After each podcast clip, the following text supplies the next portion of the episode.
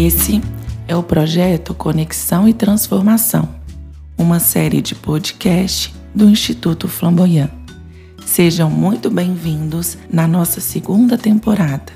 Eu sou a Maísa Balduino e junto com a também psicanalista Tatiana Rocha Lima e alguns convidados, vamos refletir nos próximos episódios sobre tudo que começa em casa, buscando compreender a origem e o desenvolvimento da nossa vida emocional.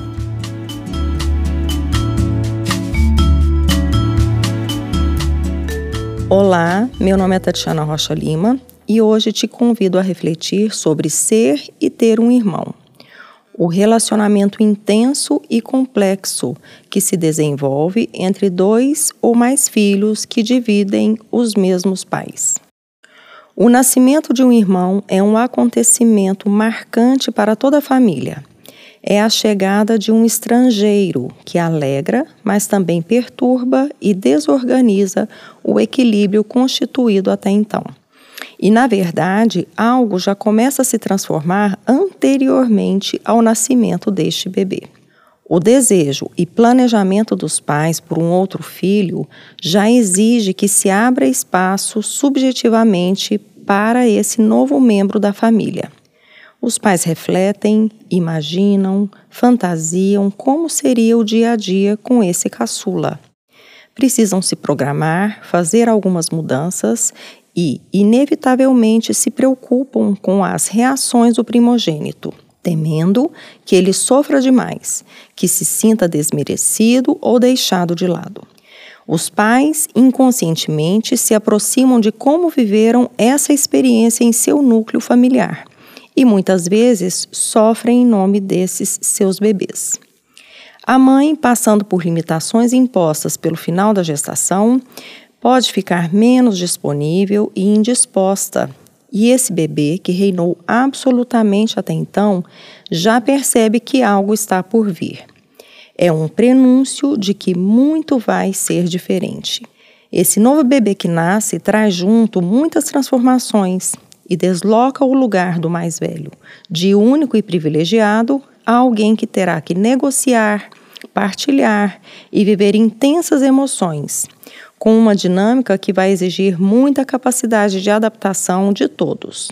Ao mais novo, cabe a função de descobrir, tomar e cultivar novos territórios, inclusive no coração dos que ele, aos poucos, vai reconhecer como família.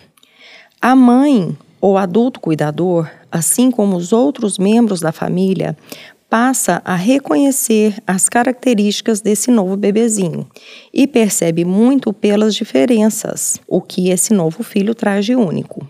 Buscar e reconhecer certas semelhanças pode tranquilizar a mente dos cuidadores, como se reforçasse a capacidade que eles têm de cuidar de um serzinho tão pequeno. Afinal, o que nos é familiar pode ser mais fácil de lidar. A experiência que já se tem com a lida diária de cuidados abre espaço para um trato mais livre e talvez com menos medo de errar. Se vive a maternidade de maneira mais permissiva, espontânea e segura. O primogênito observa esse movimento com atenção e desconfiança, como se perguntasse: será que comigo foi desse jeito? Será que fui cuidado com tanto carinho e paciência? Nessa hora, não adianta tentar relativizar as diferenças de idade e justificar o motivo para a diferença de tratamento. O que prevalece é um ciúme que dói, incomoda e o desejo de que se faça justiça. O desejo de um amor exclusivo é frustrado e é só com o tempo que esse imbróglio vai perdendo a sua intensidade. Freud nos ensina sobre as exigências de amor ilimitadas e sem partilha por parte das crianças. Então, não resta outra saída. A chegada de um irmão traz junto a necessidade de que a criança aprenda sobre uma nova forma de amor. Um amor que é dividido, compartilhado e diferente para cada um, mas mesmo assim ainda é amor. Abandonar esse modelo de exclusividade não é fácil, dá medo e raiva. Os irmãos são fonte garantida de angústia, mas também uma oportunidade viva que nos leva a uma constatação da realidade. Somos mais um no mundo, por mais duro que isso possa parecer. Nessa troca, se perde um tanto de colo, mas se ganha alguém para compartilhar momentos, fazer descobertas e construir alianças inabaláveis. A ambivalência é uma característica marcante do vínculo fraterno. Certa rivalidade é frequente e natural. Amar e odiar, disputar, competir e pirraçar alguém tão próximo é, de certa maneira, mais seguro do que com qualquer outra pessoa, pois se trata da construção de uma relação hierarquicamente horizontal.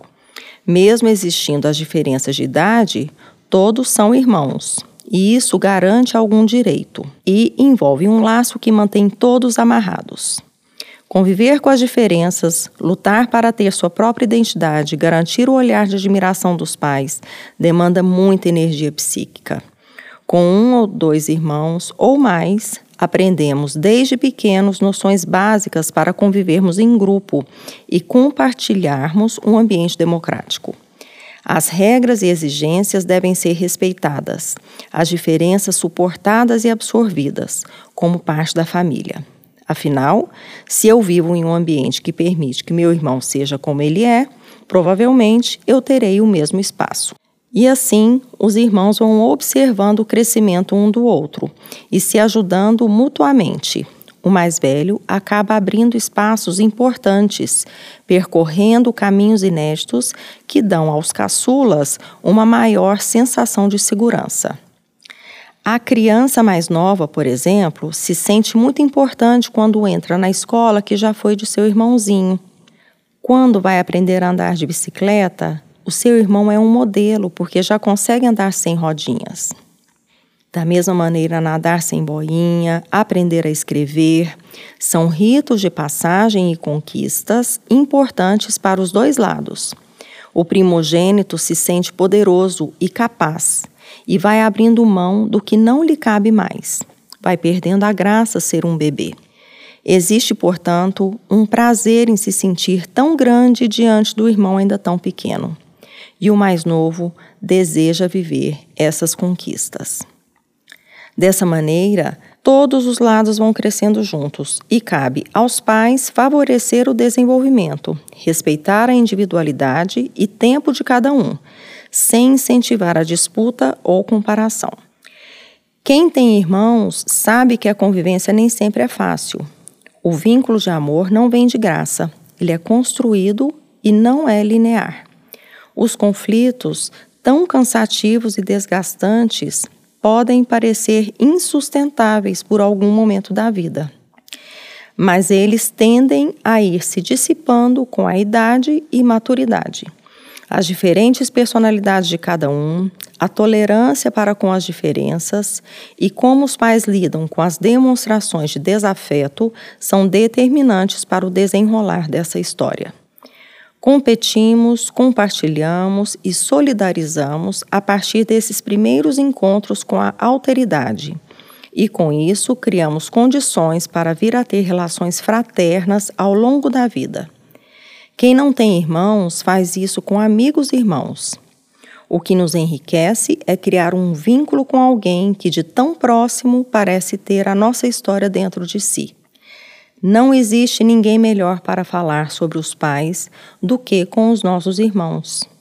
Não existe quem escuta e se situa na história da mesma maneira e reconhece esses personagens tão determinantes e que compartilha também do mesmo medo de perdê-los.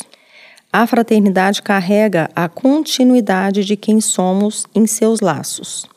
No fluir natural da vida, os nossos pais se vão e nossos irmãos seguem levando um pouco de nós dentro de si.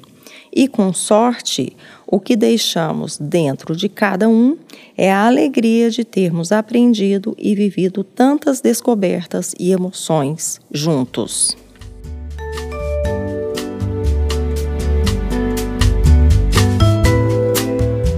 Este foi mais um episódio do nosso podcast Conexão e Transformação. Acompanhe por aqui os nossos próximos conteúdos.